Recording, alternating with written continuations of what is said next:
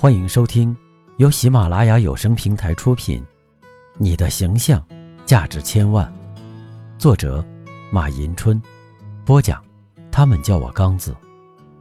欢迎订阅这本专辑，并将它分享给更多的朋友。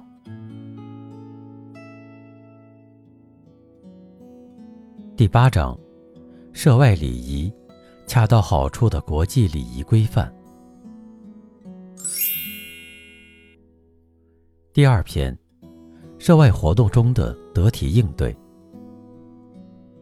尽管涉外礼仪复杂纷繁，但若对其基本礼仪能认真遵守，则可在涉外交往中表现得得心应手、举止有度。第一，时间礼仪，在跨国家、跨地区的人际交往中，取信于人既是自我表现的一种目标。也是奠定交往对象彼此之间的良好关系的基石。信守时间，遵守约会，就是取信于人的一项基本礼仪。要遵守信守时间的礼仪，重要的是要做好以下几点：一，在有关时间的问题上，不可以出尔反尔、含含糊糊、模棱两可。二。与他人交往的时间一旦约定，就应毫不含糊地予以遵守，而不宜随便加以变动或取消。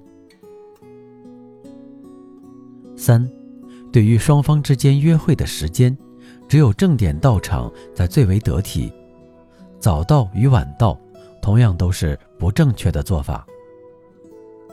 四，在约会之中，不允许早退。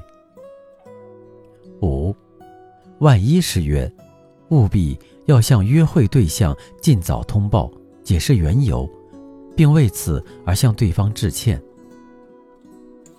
第二，公德礼仪。公共场合中应遵守不妨碍他人的社会公德，也就是要求人们在公用的处所里进行活动时，务必要讲究公德，善解人意，好自为之。切勿因为自己的言行举止不够检点，影响或妨碍了当时在场的其他人士，或是因此而使当时在场的其他人士感到别扭、不安或不快。第三，女士优先，在社交活动中应遵守女士优先的原则。女士优先的原则的本意是要求每一位成年男子。在社交场合里，都要尽自己的一切可能来尊重妇女、体谅妇女、帮助妇女、照顾妇女、保护妇女，并且随时随地义不容辞地主动挺身而出，替妇女排忧解难。第四，不得干涉。在相互关系中，要遵守不得干涉的礼仪。不得干涉的意思。是要求在同外国友人打交道的过程中，只要对方的所作所为不危及其生命安全，不违伦理道德，不触犯法律，不损害我方的国格人格，在原则上都可以对之悉听尊便，而不必予以干涉和纠正。遵守不得干涉的礼仪，是对对方尊重的一个重要的体现。第五。隐私礼仪，在言谈说话中，应遵守维护个人隐私的礼仪。在国外，人们是普遍讲究崇尚个性、尊重个性的，其基本做法就是主张个人隐私不容干涉。在许多国家里，个人隐私受到法律的保护，因此，在跟外国友人打交道时，千万不要没话找话。信口打探对方的个人情况，尤其是发现对方不愿意回答时，就应适可而止。第六，位置礼仪，在位置排列中应遵守以右为尊的礼仪。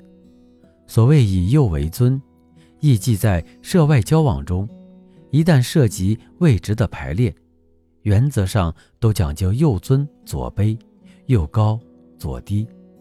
这一国际上所通行的做法，在国内传统的以左为上的做法正好相反。唯独在佩戴勋章时，才有一个例外。勋章通常应被佩戴于左侧的衣襟上。关于前后的位置排列，情况要复杂一些。不过大体上来说，基本上是讲究以前为尊的，即前尊后卑，前贵后贱，前高后低。前排的位置要较后排的位置尊贵。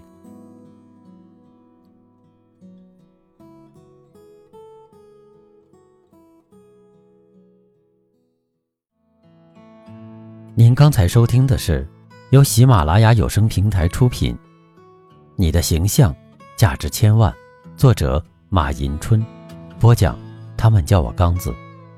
如果你喜欢这个专辑，欢迎订阅，并将它分享给更多的朋友。感谢您的收听。